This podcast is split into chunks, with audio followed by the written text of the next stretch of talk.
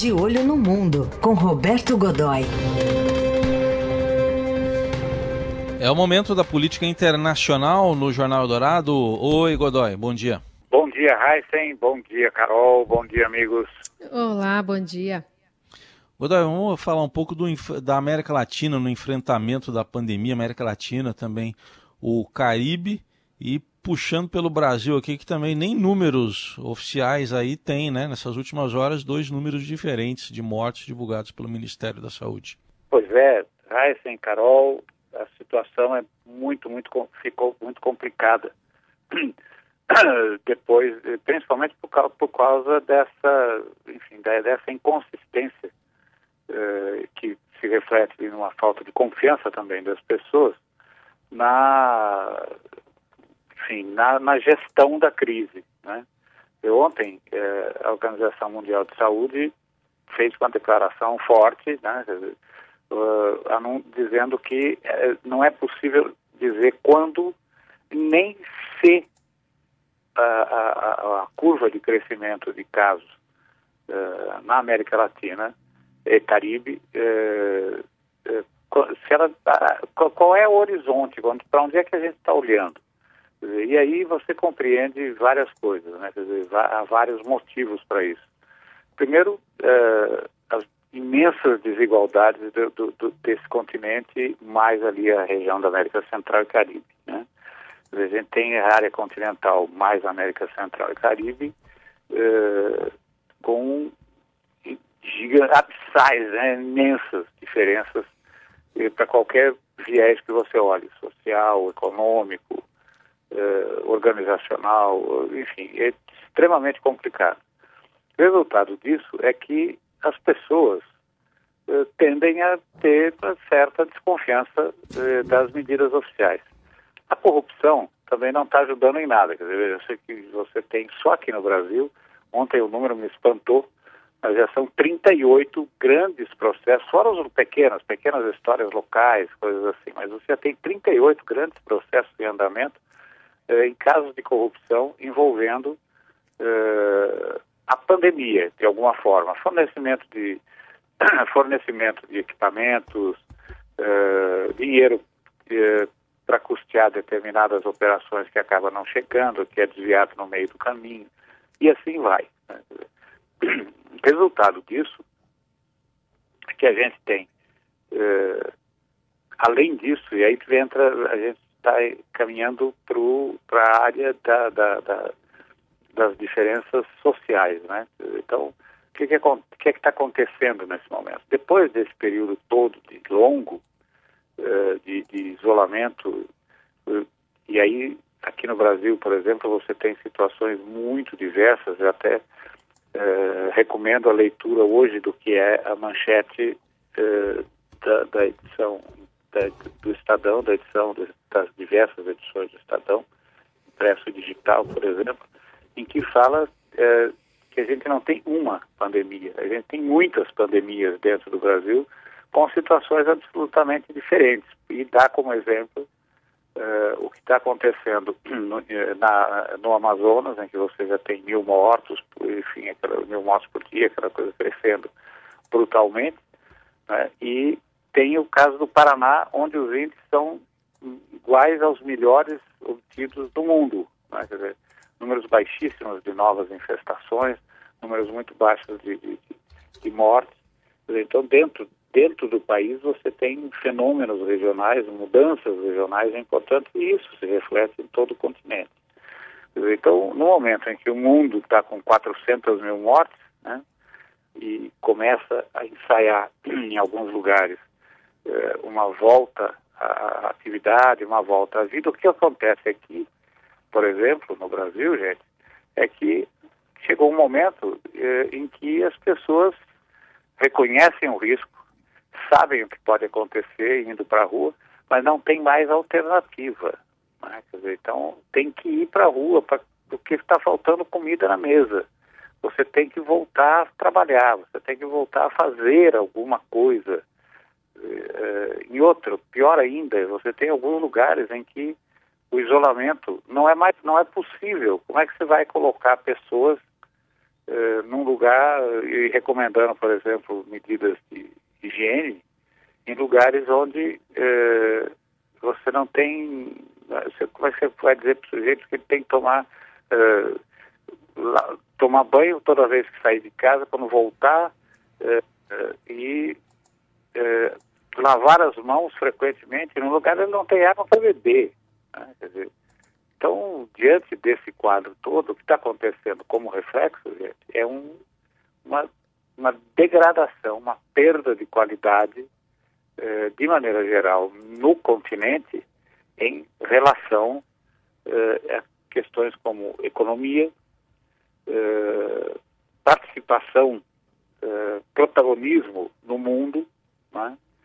Eh, e por aí vai. A gente percebe, por exemplo, nesse momento, Raíssa e Carol, eu acho que isso é muito importante, nesse momento, uh, segundo uh, o Fundo Monetário Internacional, pelo menos 130 bilhões de dólares em contratos comerciais envolvendo a América do Sul, América Central e Caribe estão congelados, não necessariamente por desconfiança do, do do contratante, mas pela incapacidade de cumprimento do contratado, que é um parceiro, um fornecedor, seja lá o que for, na América Latina. Você imagine o reflexo disso, por exemplo, nos aspectos sociais, eh, como, por exemplo, trabalho, né, como emprego, como atividade produtiva capaz de manter as pessoas vivas trabalhando, não é?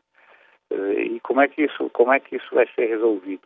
Eh, a participação desse bloco em fóruns internacionais, em organizações internacionais, também diminuiu significativamente num prazo muito curto. Quer dizer, tudo isso está acontecendo num prazo de menos de 100 dias, num prazo de 80, 80 e poucos para 90 dias. Então, veja, a situação é realmente a essa altura virou o que, o que era uma pandemia, virou uma calamidade e agora está virando uma hecatombe, uma tragédia de dimensões extraordinárias, vocês não acham?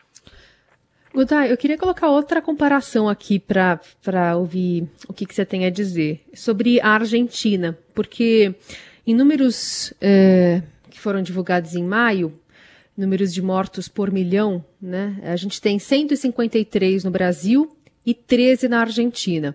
Mortos em um dia, a gente chegou a 1.300 aqui no Brasil e o máximo na Argentina foi registrado 24. É, temos números, por exemplo, em relação ao Uruguai, que está indo muito bem no combate à pandemia também aqui na América do Sul. Como é que fica a posição do Brasil em termos também de relações comerciais com os vizinhos importantes também para a gente pensar numa retomada da economia? Olha, está muito delicado, está muito ruim. É, no caso, no caso desses países que você citou, uma das, uma das características é que houve uma adesão da população ao, ao, ao, embora contrariada e tal, naturalmente, claro que sim, mas houve uma adesão da população às medidas restritivas. É uma compreensão da necessidade das medidas restritivas e, em alguns casos, como, como aconteceu, por exemplo, em Córdoba, na Argentina, as, a, a, população, uh, digamos assim, levou a sério além da medida, quer dizer, ou seja, a população tomou, uh, uh, não é que exagerou, mas ela extrapolou as determinações do governo para se manter isolada, essa coisa toda. O resultado disso, e é a única são as únicas coisas efetivamente que funcionam como a gente está vendo, né, é o que é está funcionando para conter, para fazer com que a curva de novos casos, a curva de novos, de, de, de novos infectados de no, e de mortes seja achatada. A única coisa que funciona é ficar em casa, ficar isolado eh, e, enfim, é evitar o contato social e, se necessário, eh, seguir aquelas regras básicas, quer dizer, no mínimo um metro e meio de distância entre, entre as pessoas, uso de máscara nas ruas, a troca das máscaras, uh, higiene, enfim, esse tipo de coisa. Isso, uh, nesses países houve uma superação do que o governo estava, uh, do, que, do que o governo determinou. E aí estão colhendo bons resultados disso agora. Né? ou mais ou menos como aconteceu aqui no Brasil, em Santa Catarina, Florianópolis, particularmente, que está conseguindo, conseguiu conter essa onda. E isso não acontece, isso não aconteceu, não está acontecendo nos grandes centros.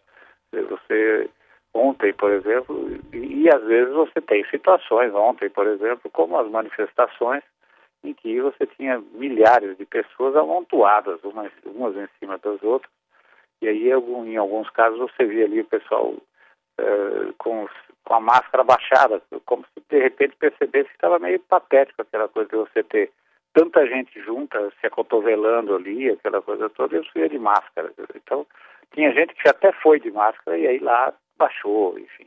Ela ficou uma situação complicada. Vamos ver o resultado medir as consequências disso, dessa participação ontem maciça nas ruas, daqui a uma ou duas semanas. Né? Vamos ver qual é o uhum. resultado disso no impacto na, na o uhum. impacto na, na, na, nos números, né? Nos números, no é. número de casos.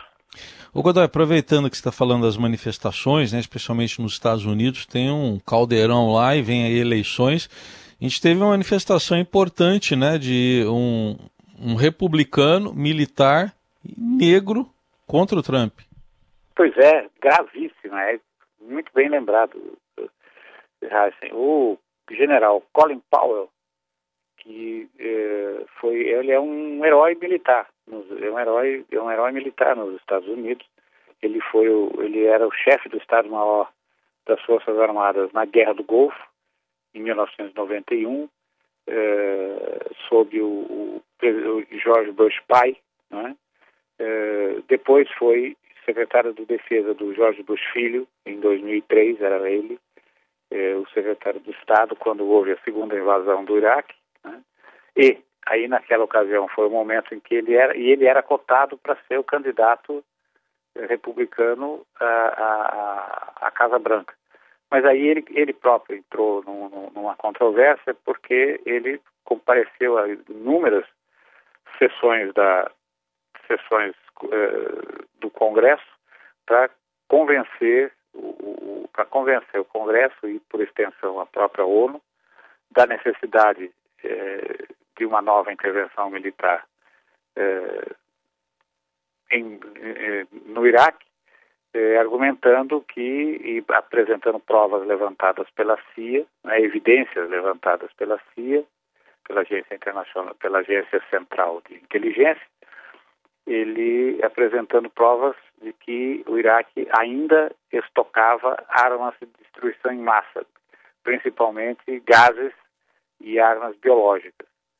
Como se viu mais adiante, eh, isso não foi eh, essas, essas evidências não se comprovaram havia sim eh, vestígios, indícios eh, de que em determinados lugares houve estocagem, houve processamento, mas essas armas nunca foram encontradas, isso provocou um desgaste muito grande do Colin Powell, ele não foi, então chegou a ser candidato a presidente. Porém, ele foi, ele continua sendo um militar celebrado e essa coisa toda. E ontem ele saiu batendo pesado no, no, no Donald Trump, que é, enfim, é, é, o, do, o presidente é candidato republicano, ele saiu batendo pesado, dizendo que ele não vai, não apoia o, o, Donald Trump, ele vai votar no democrata Joe Biden, uh, porque, abre aspas, Trump é um mentiroso contumaz, ele mente sobre todas as coisas. Chamou o presidente mentiroso. Né? Aí o Bush, claro, saiu imediatamente. É, sim, eu é que menti, né, sobre as, as armas e tal, destruição em massa. Fez lá uma resposta, mas o fato é que o, o, o apoio do Colin Powell ao Biden é uma coisa realmente muito complicada, porque na esteira dessa declaração veio a do George Bush filho, eh, anunciando não que vai votar no Biden, mas que não vai votar no, no, no, não está apoiando e não vai votar no Trump. A família toda, Bush também, o, o Cindy, eh, a, a Cindy McCain, que é a viúva do senador McCain, que foi um grande opositor interno eh, do, do presidente Trump também anunciou que não vai votar e não dá o apoio dela ao presidente Trump, e também o Mitt Romney, que é um senador por Utah, uh, um grande líder político na área de, do agronegócio, republicano, conservador, e que também uh, emitiu uma nota dizendo que não apoia uh, o presidente Donald Trump, que é a primeira vez, além de a gente tem que lembrar que na sexta-feira você teve quatro generais condenando a, a maneira como o Trump está reagindo aos, aos protestos, 10, 12 dias de protesto, 12 dias e noites de protesto nos Estados Unidos, e, portanto, a situação dele está ficando complicada. Uhum. Hoje sai uma nova pesquisa, é, feita uma nova pesquisa nacional, e aí os números devem indicar que realmente ele está com motivos para preocupação. Muito bem, vamos acompanhar. Roberto Godoy volta quarta-feira ao Jornal Dourado. Obrigado. Até quarta, Godoy. Um grande abraço, gente. Até quarta.